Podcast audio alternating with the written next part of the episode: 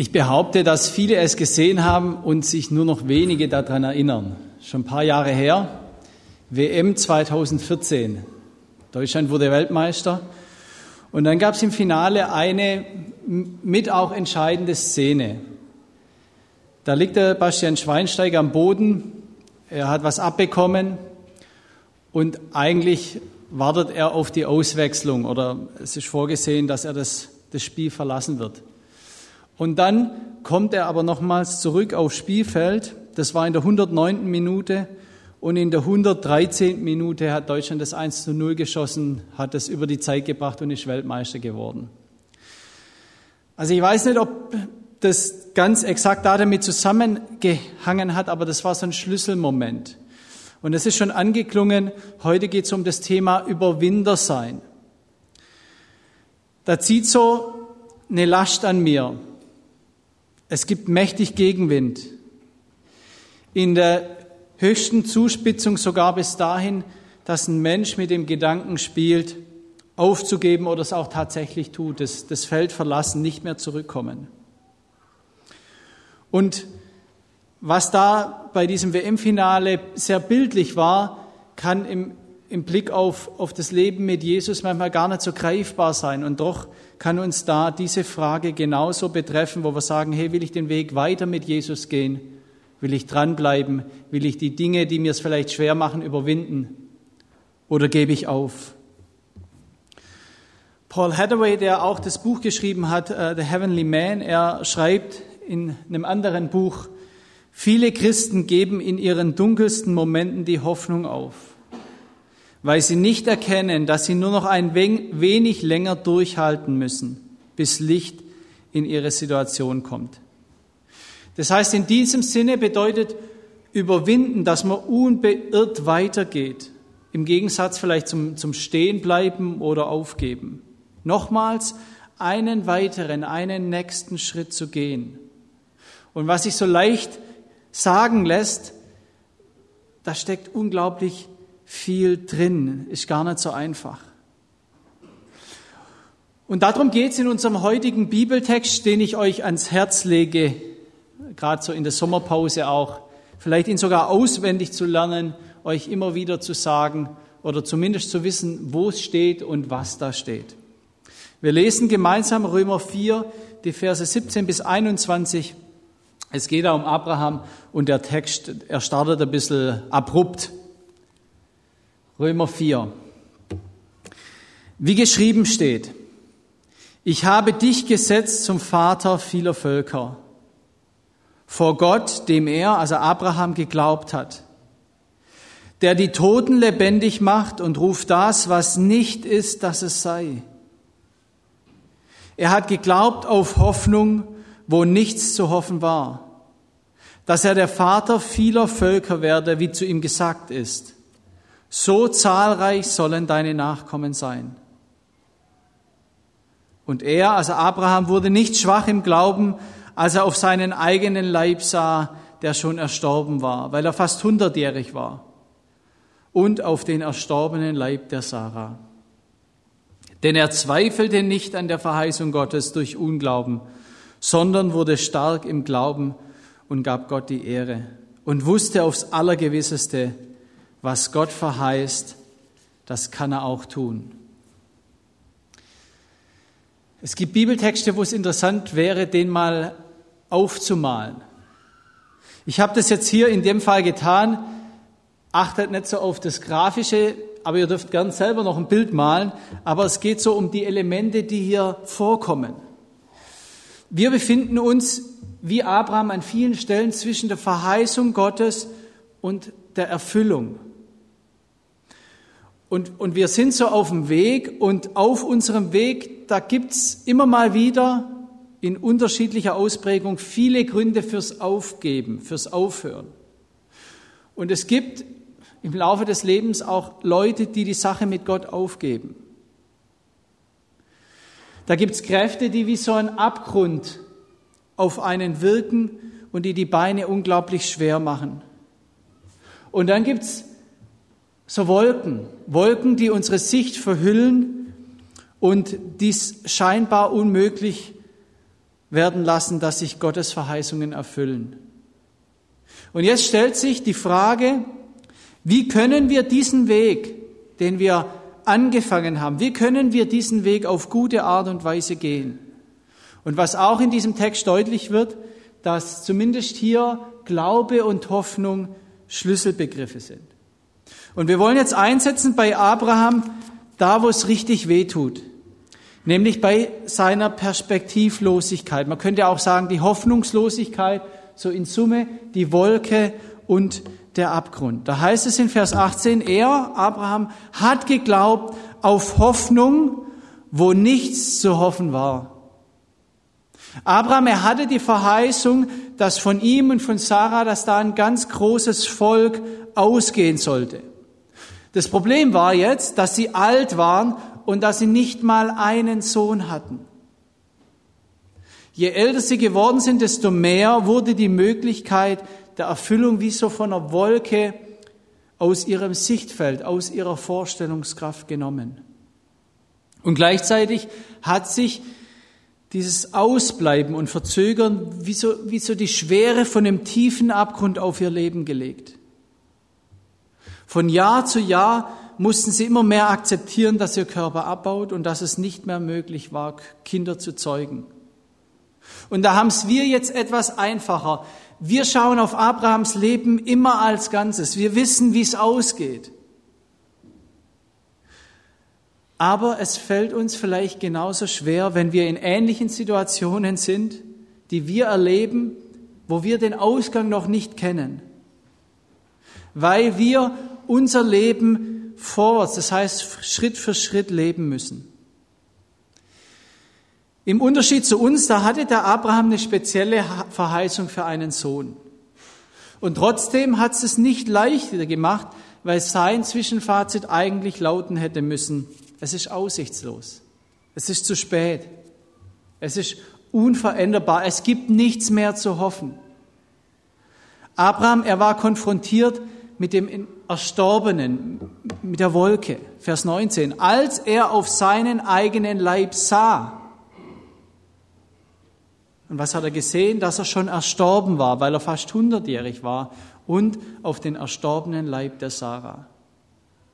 Das müssen wir uns mal vorstellen. Die Verheißung war Abraham, du wirst ein Vater vieler Völker und du wirst zahlreiche Nachkommen haben. Und jetzt die Erkenntnis, das ist ja gar nicht mehr möglich. Sein Leib, der ist erstorben und der von Sarah auch. Es kann keinen einzigen Nachkommen mehr geben. Der Zug ist abgefahren. Und auch wir kennen solche Situationen nur zu gut, dass wir sagen, dass wir denken, da wird nichts mehr draus. Das ändert sich eh nicht mehr. Wie soll das gehen? Das ist unvorstellbar. Es kann eine Eigenschaft in meinem Leben sein. Das kann eine Person aus meinem Umfeld sein, aus meiner Familie, wo ich sage, eigentlich ist er gestorben, total festgefahren. Ich bin gefangen in den Umständen des Alltags. Da gibt es gerade keine Perspektive mehr. Ich habe mich jetzt damit abgefunden. Jetzt ist es halt so. Kann die eigene Kinderlosigkeit sein, das verzweifelte Suchen nach einem Partner, die eigene Arbeitslosigkeit oder das Kämpfen gegen eine Krankheit oder das Gefangensein in der Sucht. Oder eine Person, die ich zum Glauben einlade und mittlerweile hat sich so verhärtet, dass scheinbar keine Hoffnung mehr da ist. All das spielt damit hinein, wenn es heißt, wo nichts zu hoffen war. Das hat Abrahams Situation gekennzeichnet. Und ich glaube, wir finden uns vielfach darin wieder. Ganz zugespitzt könnte man sagen, Gott hat, Ab, Gott hat Abraham Leben verheißen, er hat ihm einen Sohn verheißen, aber der Abraham erlebt den Tod, der erstorbene Leib. Wenn du darunter leidest als Christ, Gottes lebensverändernde Kraft so wenig, beziehungsweise vielleicht auch sogar das Gegenteil zu erleben, dann lass dir sagen, du bist nicht die erste Person, der so geht. Abraham, er war extrem, fast schon maximal damit konfrontiert. Und das ist die Wolke, die bedeutet, es ist quasi unmöglich, es ist unmöglich, dass diese Verheißung noch erfüllt wird. So zugespitzt war Abrahams Situation. Eigentlich wartet er nur noch auf seinen Tod. Und dann kommt noch ein weiterer Schmerz dazu. Das Vergebliche. So der Abgrund, der einen förmlich nach unten zieht, wo die Beine schwer werden und damit auch das Weitergehen. Man ist wie gelähmt. Das, das vergebliche Warten oder noch deutlicher ausgedrückt, die enttäuschte Hoffnung. Und die scheinbare Erkenntnis, es war umsonst. Dass Abraham sagt, ich habe umsonst auf Gott gewartet, ich habe umsonst auf Gott gehofft, ich bin umsonst den Weg mit Gott gegangen, umsonst. Ich habe umsonst meine Heimat verlassen. Der Schein von Vergeblichkeit. Das Vergebliche. Wie schwer ist es auszuhalten und zu ertragen. Mir geht so, selbst wenn ich Tomaten pflanze und stecke Liebe hinein, ich gieße sie, ich kümmere mich um sie und wenn sie dann nichts werden, wenn keine Frucht entsteht, dann macht es mir was aus. Ihr lacht, gell? Ist so. Wie viel mehr, wenn ich in Menschen investiere oder wenn ich selber ganz konkret Glaubensschritte gehe. Und wenn das in einer Enttäuschung mündet, in Rückschlägen oder in scheinbarer Vergeblichkeit. Was für ein Schmerz zu denken, ich habe mein Leben falsch investiert, das ist ohne Nutzen geblieben. Ich habe wertvolle Lebenszeit, ich habe Ehrenamt, ich habe Lebenskraft verschwendet oder zumindest falsch investiert. Und ich denke, dass man so Abrahams Leben beschreiben kann. Und auch das von Jesus. Überrascht dich das? Ich sage intuitiv, ja, ja, bei Jesus, da, da war doch alles, da lief doch alles. Aber in Jesaja 49, Vers 4, da heißt es von dem Gottesknecht und im Neuen Testament, da wird es dann auf Jesus gedeutet. Ich aber sagte, Umsonst habe ich mich abgemüht, vergeblich und für nichts meine Kraft verbraucht. Jesus hat es erlebt, dass Jünger sich von ihm abgewandt haben. Und er selbst sagt sogar über Jerusalem, wie oft habe ich deine Kinder versammeln wollen und ihr habt nicht gewollt. Vergeblich. Ihr habt nicht gewollt. Werner Gitt, der sich viel mit Glaube und Naturwissenschaft auseinandergesetzt hat, er erzählt von einem Missionarsfriedhof in Ghana. Das sind Missionare begraben, die die ersten waren in diesem Land. Sie sind in diesem Land angekommen von einer langen Reise und sind sofort an einer Tropenkrankheit gestorben. Und dann schreibt er über diese Missionare, fördergründig würden wir sagen, der Einsatz dieser Menschen war vergeblich, ohne auch nur einen Satz des Evangeliums weitergegeben zu haben ohne dass irgendwelche Frucht sichtbar wurde, setzte Gott ihrem Leben ein Ende. Vergeblich. Diese Vorbereitungszeit, die lange Reise und dann direkt der Tod. Und in uns drängt sich da die Frage auf, dass die Kraft oder das Leben von diesen Menschen wäre doch anderswo besser investiert gewesen. Das ist das Erstorbene, das scheinbar Vergebliche, und das ist nichts, was nur wir erleben, sondern das ist, was sich auch durch die ganze Bibel hindurchzieht. Und trotzdem gerade da wird deutlich, was das Evangelium bedeutet. Und deswegen das Zweite, was wir in diesem Text sehen, die Verheißungen Gottes, hier dargestellt durch diesen Fels, der Ausgangspunkt, von dem aus ich mich auf den Weg mache. Und da möchte ich dich einladen, ganz neu über Gottes Möglichkeiten zu staunen. Wir sehen das in Vers 17. Gott der die Toten lebendig macht und ruft das, was nicht ist, dass es sei. Und an dieser Stelle möchte ich ganz kurz unterbrechen. Lass mal diese Aussage auf dein Leben, auf deine Situation, auf deine Fragen wirken und sie durchdringen, auf das Gestorbene, auf das Perspektivlose, auf das Enttäuschte in deinem Leben. Vers 17, Gott, der die Toten lebendig macht und ruft das, was nicht ist, dass es sei. Was bedeutet diese Aussage für dein Leben jetzt in diesem Moment? Wo darfst du neu größer denken? Eine Minute Zeit zum Nachdenken und gerne auch mit Gott ins Gespräch gehen.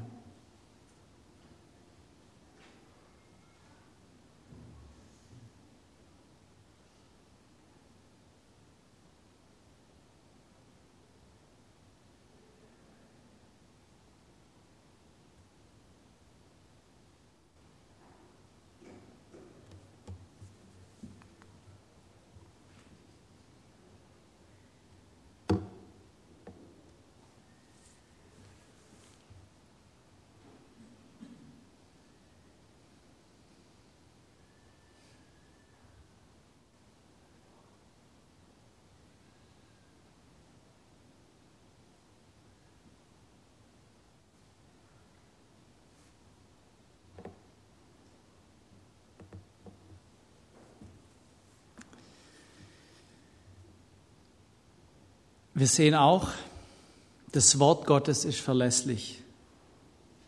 Weil wir noch auf dem Weg sind, da gilt Spannungen des noch nicht Erfüllten auszuhalten.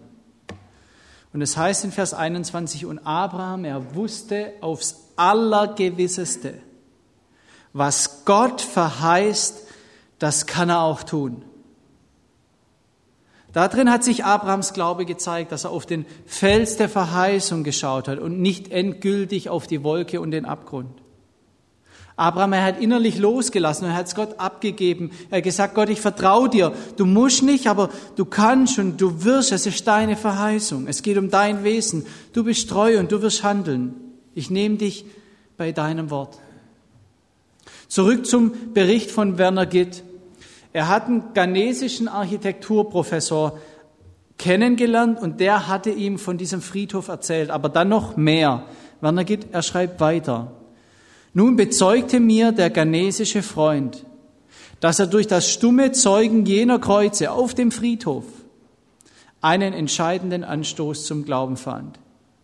Ihm wurde deutlich, mit welch einer Liebe muss Gott diese Menschen ausgerüstet haben, wenn sie unter Einsatz ihres Lebens hinausgingen, um anderen von dieser Liebe zu sagen.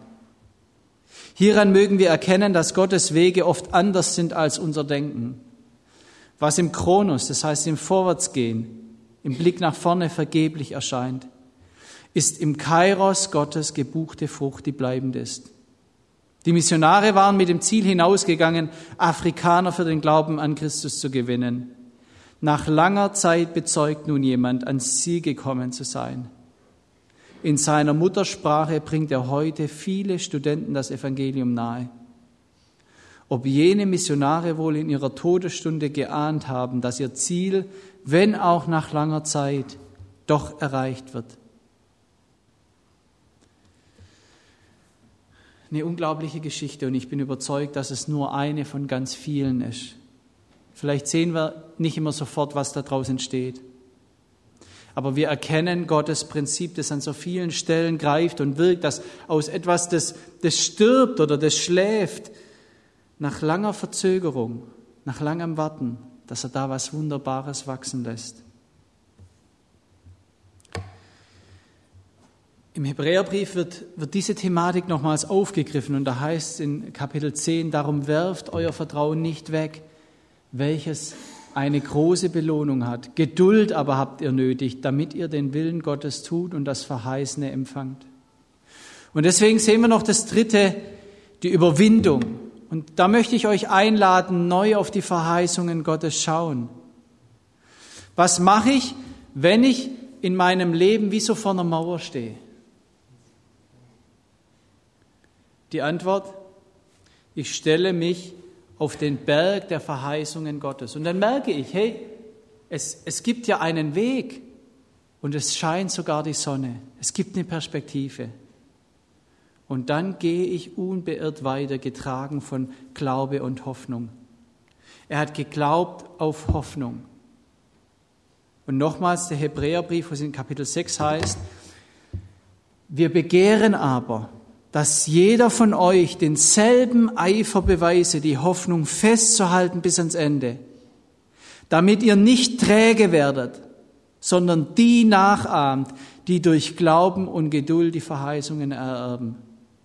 Und wenn wir dann weiterlesen in Vers, Vers 13, wird der Bezug genommen auf Abraham, wie er die Verheißung bekommt. Und dann heißt es in Vers 15, und so wartete Abraham in Geduld und erlangte die Verheißung. Und in Vers 18 werden wir aufgefordert, dass wir festhalten an der angebotenen Hoffnung. Das heißt, wir werden ermutigt und aufgefordert, dass wir festhalten an der Hoffnung. Und zwar bis ans Ende. Es ist wie bei so einer Seilbahn oder so einer Zipline, wo ich über dem Abgrund hänge, aber ich bin gesichert. Und es ist wichtig, diese Sicherung nicht loszulassen, bis ich wieder festen Boden unter den Füßen habe, bis ich ankomme. Vorher ist es nicht sinnvoll, über dem Abgrund die Hoffnung oder das Seil loszulassen. Und jetzt die Frage, was ist dieses Ende? Wo ist das Seil festgemacht? Die Erfüllung der Hoffnung ist dann, wenn Jesus wiederkommt.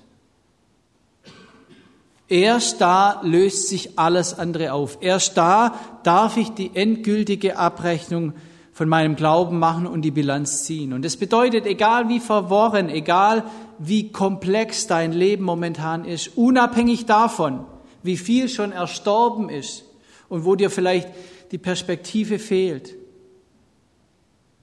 Wir werden ermutigt, dass wir die Abrechnung von unserem Glauben, dass wir die Bilanz von unserem Glauben erst bei Jesu Wiederkunft machen, nicht vorher. Vorher ist es nur sehr bedingt aussagekräftig. Zur, Verdeutlichung. Ich habe mal so formuliert, es ist nicht einfach, aber es ist einfach. Dieser Satz ist doch ein Widerspruch, oder? Wer würde dem zustimmen? Hände gehen, Hände gehen hoch, sehr gut. Ich bin froh, dass ihr euch gemeldet habt, weil ich euch sagen darf, dieser Satz ist kein Widerspruch. Warum? Weil noch kein Punkt dran ist. Es ist noch kein Satz. Solange noch kein Punkt dran ist, ist es noch nicht abgeschlossen. Aber genau das machen wir oftmals im Leben. Wir setzen einen Punkt, eine Stelle, wo keiner hingehört. Und solange noch kein Punkt da ist, geht's noch weiter. Und ich bin jetzt hier kein Deutschlehrer, aber ich habe es mal so formuliert, es ist nicht einfach, aber es ist einfach so, dass Gott uns kein einfaches Leben verheißen hat, aber dass er uns ans Ziel bringt. Und so dürfen wir auch in unserem Leben keinen Punkt setzen, wo keiner hingehört. Bitte macht die Abrechnung noch nicht jetzt. Unsere Hoffnung, sie reicht bis in die neue Welt hinein. Die endgültige Erfüllung ist erst dort. Hoffnung muss bis zum Ende gedacht werden. Und das letzte Kapitel in unserem Leben, es steht schon. Es steht schon. Die Bibel skizziert es, wie das sein wird. Wie alles neu werden wird. Wie es keine Krankheit, kein Leid, kein Tod, keine Sünde mehr geben wird. Und wir erfahren, wie Abraham Widerstände überwunden hat. Vers 19, und er wurde nicht schwach im Glauben. Hier wieder das Vorbild Abraham. Er wurde nicht schwach im Glauben. Vers 20, denn er zweifelte nicht an der Verheißung Gottes durch Unglauben, sondern wurde stark im Glauben und gab Gott die Ehre. Auch hier, wenn wir genau hinschauen, 25 Jahre hat Abraham gewartet von der Verheißung für Nachkommen, die er bekommen hat, bis zur Geburt Isaaks. Ihr könnt das nachlesen. Es sind ein paar Kapitel dazwischen. Und ich wünsche mir das, dass wir Leute sind oder werden, die, die diesen langen Atem haben, die das im Blick haben, die unerschütterlich, unbeirrt weitergehen, die sich daran festhalten, und die auch einen realistischen Blick für die Widerstände haben. Das heißt, Abraham zweifelte nicht. Und ich finde es hochinteressant, weil hier an dieser Stelle von Ismael nichts erwähnt wird. Und auch wenn man in sein Leben hineinschaut, dann sieht es nicht immer so heldenhaft aus. Und auf der anderen Seite sehen wir, dass es zählt, auf Gottes Verheißung ausgerichtet zu sein. Wir sehen, der Abraham, er war kein Übermensch. Und auch das kann uns befreien von einer zu idealen Vorstellung, was es heißt, nicht zu zweifeln. Abraham, er wurde stark im Glauben. Eine sehr interessante Formulierung. Wie kann ich stark im Glauben werden? Indem ich mir vor Augen führe, wer Gott ist. Da muss ich Gottes Wort kennen und immer wieder die Verheißungen lesen. Indem ich auf Vorbilder schaue, wie Abraham. Können auch Menschen aus meinem Umfeld sein und ihr Ende, dass ich auch das anschaue. Indem ich immer wieder neu auf die Verheißungen Gottes schaue und mir sage, nee, das wird so kommen. Gottes Wort ist verlässlich, dass ich es mir selber sage und von anderen sagen lasse. Und indem ich, auch wenn vielleicht die Beine unglaublich schwer geworden sind, dass ich trotzdem weitergehe und an der Hoffnung festhalte. Und indem ich bleibe und warte, da wird Hoffnung wie so ein Muskel trainiert. Ich kann darin wachsen, wenn ich in hoffnungslose Situationen gestellt bin. Dann kann das wie so eine Chance sein, diesen Muskel trainieren zu lassen. Und es heißt hier, dass Abraham Gott die Ehre gab. Finde ich hochinteressant, dass es in diesem Zusammenhang steht. Im Blick auf an Gott dranbleiben, auf Gott weiter harren. So können wir Gott die Ehre geben, indem wir uns ihm unterordnen und sagen, ich vertraue dir, ich bleibe dran, ich vertraue darauf, dass du mich hältst. Larry Crabb, er schreibt, Glaube ist, dass uns Gottes Gegenwart mehr wert ist als jeder andere Segen, dass Gott irgendwas auflöst in meinem Leben, selbst wenn wir von dieser Gegenwart nichts merken. Ja, dieses Nichtzweifeln, es bezieht sich auf das Festhalten an Gottes Verheißung, das Bleiben an Jesus, Geduld zu haben und mit Zuversicht und Vertrauen weiterzugehen, Jesu Wiederkunft im Blick zu haben. Noch zwei Verse, 2. Korinther 1, 20. In ihm, in Christus, ist das Ja zu allen Zusagen Gottes. Darum sprechen wir durch ihn auch das Amen zur Ehre Gottes. Und 1. Korinther 15, Vers 58, das nochmals ein größeres Bild zeigt, im Blick auf alles, was uns vielleicht vergeblich erscheint. Darum bleibt standhaft, liebe Geschwister. Lasst euch nicht erschüttern. Tut immer euer Bestes für die Sache des Herrn, denn ihr wisst, in Verbindung mit dem Herrn ist eure Mühe nie umsonst. Und deswegen möchte ich dich ermutigen, dass du dir Bibelverse aufschreibst, dass du sie heraussuchst, die Zusagen Gottes enthalten. Ich habe es vorher erwähnt, wir müssen unterscheiden Gott hat nicht allgemein die Verheißung gegeben, dass sich alle unsere Probleme und Schwierigkeiten sofort auflösen. Aber er hat ganz andere Dinge verheißen. Und da nur ein kleiner Auszug. Es beruht alles auf Bibelverse. Ich habe die Verheißung, dass Gott immer bei mir ist, auch wenn ich es nicht spüre. Ich habe die Verheißung, dass Gottes Wort nicht leer zurückkommt, selbst wenn ich denke, das war jetzt vergeblich und wenn ich keine Auswirkungen sehen kann. Es kann sein, dass wir spätestens bei Jesu Wiederkunft überrascht und beschämt werden. Ich habe die Verheißung, dass die Verbundenheit mit Jesus zu Frucht führt in meinem Leben. Und ich habe die Verheißung, dass Gott mein Leben ans Ziel bringen wird und mein Leben vollenden wird. Und Psalm 25, Vers 3, ich habe die Verheißung, dass keiner zu Schanden wird, der auf Gott hart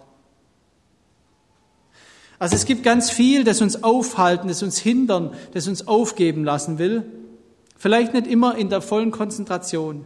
Wir müssen mit scheinbarer Vergeblichkeit umgehen, mit Verzögerung, mit Erstorbenem.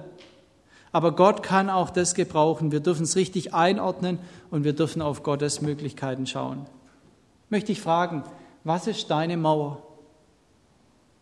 Und wie gesagt, dass du dir da jetzt passende Verheißungen Gottes sammelst und dir aufschreibst und vielleicht jeden Tag anschaust. Abschließend Philip Brooks, der gesagt hat, betet nicht um ein einfaches Leben, betet darum, stärkere Menschen zu werden. Betet nicht um Aufgaben, die euren Kräften entsprechen. Betet um Kräfte, die euren Aufgaben entsprechen. Dann wird das Werk, das ihr vollbringt, kein Wunder sein. Aber ihr selbst werdet ein Wunder sein. Amen. Wir beten. Vater, danke für dein Wort und die Perspektive, die du uns gibst. Und ich danke dir, dass dein Wort immer wieder neu auch Licht in unser Inneres wirft, neue Perspektive gibt. Und ich danke dir von so vielen Vorbildern, die uns den Weg vorangegangen sind. Vater, ich möchte dich jetzt besonders bitten für Christen, die im Gefängnis sitzen heute Morgen, die vielleicht verzweifelt sind und wirklich kein Licht mehr sehen, dass du ihnen begegnest, dass du neu deine Möglichkeiten zeigst. Und wir wollen dich auch bitten für die Camps, die jetzt stattfinden. Danke, dass das Familienzeltlager schon stattgefunden hat, dass jetzt das Powercamp startet, Herr. Herr, wirk du und lass junge Menschen dich finden und ihr Leben mit dir festmachen. Lass sie neu diese Perspektive auch sehen, die du für unser Leben gibst. Amen.